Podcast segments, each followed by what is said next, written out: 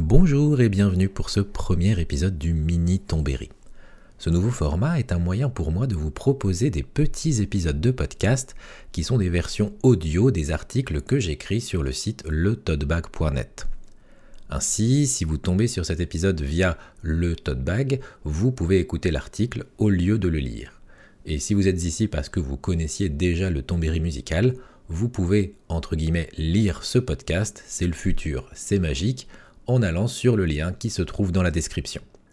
Mais trêve d'une introduction que je ne referai pas à chaque fois, passons tout de suite au cœur du sujet.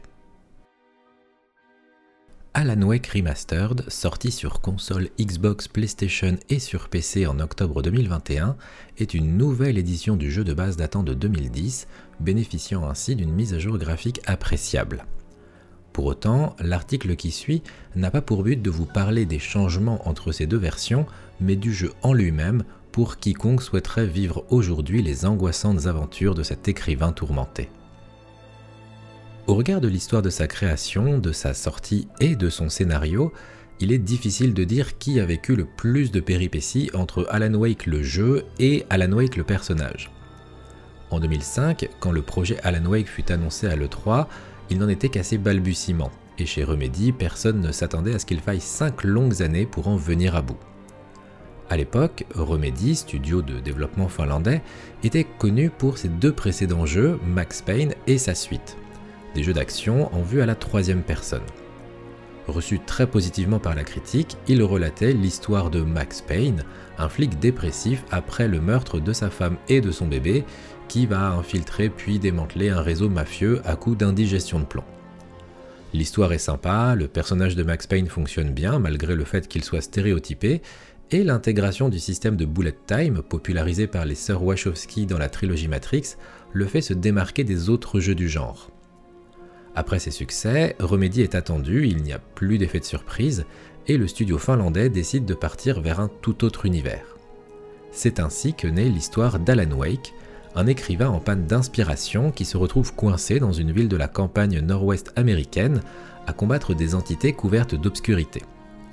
Pensé initialement comme un monde ouvert, le jeu comptait se baser sur un système jour-nuit, offrant des moments de répit avant que l'action ne prenne le dessus dans une ambiance survival horror, une fois le soleil couché. Parmi les ennemis nocturnes se trouverait une entité portail qui ferait apparaître sans cesse des créatures jusqu'à ce qu'on finisse par lui régler son compte. Telle était l'idée initiale sur laquelle les équipes de Remedy ont planché pendant 3 ans avant de réaliser que cela ne fonctionnait pas comme ils le souhaitaient.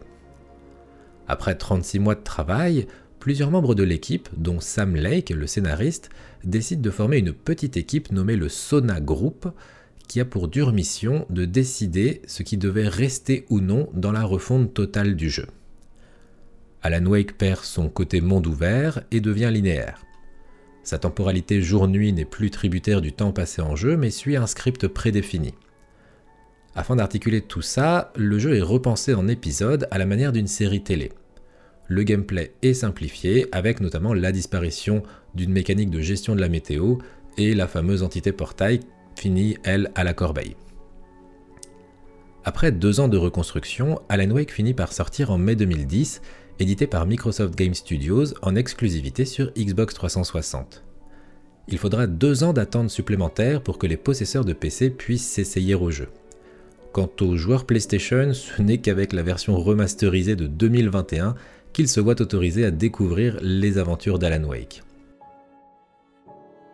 On pourrait penser qu'une fois le jeu sorti, les galères deviendraient de l'histoire ancienne, mais il n'en est rien. Alan Wake disparaît purement et simplement de toute plateforme d'achat en ligne de mai 2017 à octobre 2018 suite à l'expiration des droits sur certaines musiques utilisées en jeu. Space Oddity de David Bowie, Coconut de Harry Nilsson, In Dreams de Roy Orbison, etc. Avant la sortie du remastered, et c'est d'ailleurs peut-être ce qui a motivé ce travail, Remedy se met en tête d'offrir une suite au jeu. Malheureusement, les droits de la licence sont détenus par Microsoft Studios et ils ne pourront les acquérir qu'en 2019 après avoir obtenu assez de royalties pour se le permettre. Cette longue introduction avant de vous parler du jeu est un bon rappel de la complexité qui se cache derrière chaque création vidéoludique et que la sortie d'un titre ne signifie pas toujours, et loin de là, la fin des galères pour les studios de développement. Alan Wake nous conte l'histoire de l'auteur fictif éponyme dès son arrivée à Bright Falls, une petite ville rurale de l'État de Washington.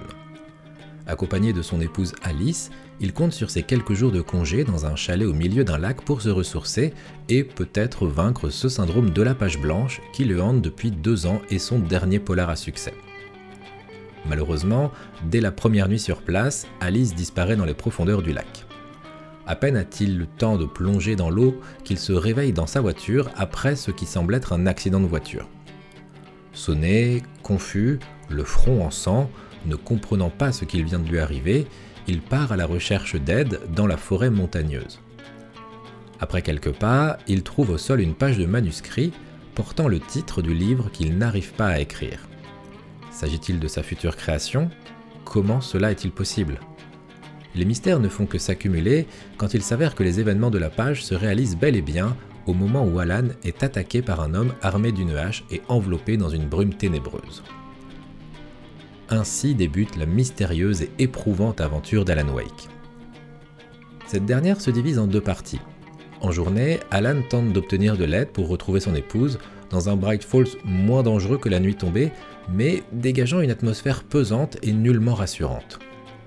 De nuit, sa quête pour retrouver Alice le pousse à sortir et parcourir la ville et ses chemins montagneux, malgré un danger permanent auquel il tente de survivre avec des armes et une lampe torche. Loin de ne servir qu'à éclairer sa route, la lampe torche est un élément central du gameplay d'Alan Wake.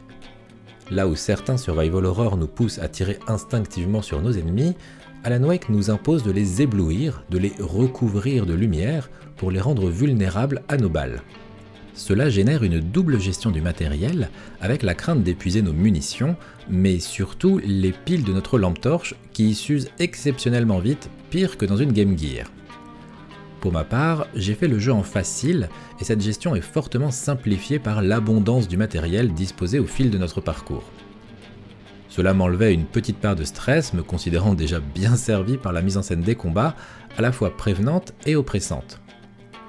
Alan Wake a la sympathie de nous prévenir quand des ennemis arrivent, avec un recul caméra qui nous permet d'apprécier leur position. Il autorise aussi quelques esquives nécessitant un bon timing, mais récompensé par un ralentissement de l'action, rappelant les bullet time de Max Payne pour affiner notre prochain geste. En contrepartie, il est aisé de se perdre dans nos déplacements et de devoir gérer des ennemis venant de plusieurs positions. L'attention portée à la maladresse et l'absence d'endurance d'Alan Wake est appréciable. Par cet aspect, le jeu nous rappelle que nous contrôlons un écrivain, et non pas un ancien membre des forces spéciales. Cela peut paraître un détail, mais ça change des archéologues ou bibliothécaires qui se révèlent maîtres en armes à feu, en Krav et champions de parcours. Les phases de nuit enchaînent les combats, entrecoupés de petites scènes nous permettant de souffler un peu. Comme écrit plus haut, Alan Wake a été entamé comme un monde ouvert avant de se voir imposer un style linéaire. Cela est évident manette en main au travers d'une certaine rigidité dans la direction à prendre, mais lorsque le paysage, pour ne pas dire le level design, nous le permet, il est toujours malin de sortir des chemins déjà tracés. Même si le remastered est une réussite sur le plan graphique, Alan Wake n'arrive pas à cacher ses 13 ans. Pour rappel, le jeu initial est sorti en 2010. Avec cette nouvelle version, les textures et surtout la luminosité, qui est un élément primordial du jeu, ont nettement été améliorées, Cependant, le gameplay présente toujours une certaine rigidité et une répétitivité qui peuvent freiner à l'idée de se lancer dans cette aventure. Mais ce serait négliger les qualités du jeu. La force d'Alan Wake est dans sa narration et son rythme. Tout au long de l'aventure, Alan tient le rôle de protagoniste principal et de narrateur. Alors qu'il trouve une à une les pages de ce qui semble être le manuscrit qu'il n'arrive pas à écrire, et que les faits qui y sont relatés se réalisent, l'auteur américain narre oralement l'histoire que nous vivons manette en main. Cela donne une sensation de fusion des différents murs. Nous incarnons Alan Wake, qui nous conte son aventure, alors qu'il tombe sur des pages de ce qui semble être son futur livre, lui relatant ce qu'il vient de vivre et ce qu'il attend. On pourrait croire qu'un peu de paracétamol est indispensable avant de lancer une partie, mais il n'en est rien. Tout est fluide une fois en jeu. Le découpage du scénario en épisodes distincts, avec un générique de fin au terme de chacun, offre même un côté série télévisée qui permet de souffler tout en nous maintenant impliqués. Cet aspect de fusion des médias sous forme presque méta fait écho aux inspirations et hommages que le jeu assume pleinement. Côté littérature, il y a du Stephen King de manière évidente, qui est d'ailleurs même cité dans le jeu, et du HP Lovecraft. Côté série, il y a du Twin Peaks et la quatrième dimension. Côté cinématographique, on peut citer Alfred Hitchcock, Stanley Kubrick ou encore John Carpenter. Jeu hommage, Alan Wake n'en oublie pas de forger sa propre identité et sa propre mythologie. Ces clins d'œil ne l'empêchent pas de se placer en digne représentant à part entière du genre qu'il adopte. Il sait ce qui fait la force de ces histoires où une oppressante irrationalité épouse la banalité de la ruralité américaine. Même lorsque le danger n'est pas palpable, il règne une atmosphère dérangeante qui ne nous lâche jamais. Il y a tant de choses inexpliquées et le récit joue avec les notions de rêve et de réalité, nous laissant aussi dubitatifs que Alan face à tout ce dont on est témoin. A noter que la fin du jeu n'est pas des plus explicites, laissant des portes ouvertes pour une suite attendue. Pour l'heure, il nous revient de trouver nos propres réponses aux questions qui en demeurent dépourvues. Outre les musiques qui concluent chaque chapitre, et qui ont donc causé bien des soucis à Remedy, et une bande-son discrète mais efficace, Alan Wake possède aussi une des scènes de musique diégétique les plus mémorables du jeu vidéo. Un moment qu'il serait dommage de vous raconter ici, mais qui reste dans la mémoire de toute personne ayant joué au jeu un exploit que Remedy réalise de nouveau dans Control avec encore plus de maîtrise. Dans les deux cas, il s'agit de l'interprétation d'un groupe de rock à la fois réel et fictif. De quoi se demander, même une fois la partie terminée, où se trouve la frontière entre rêve et réalité.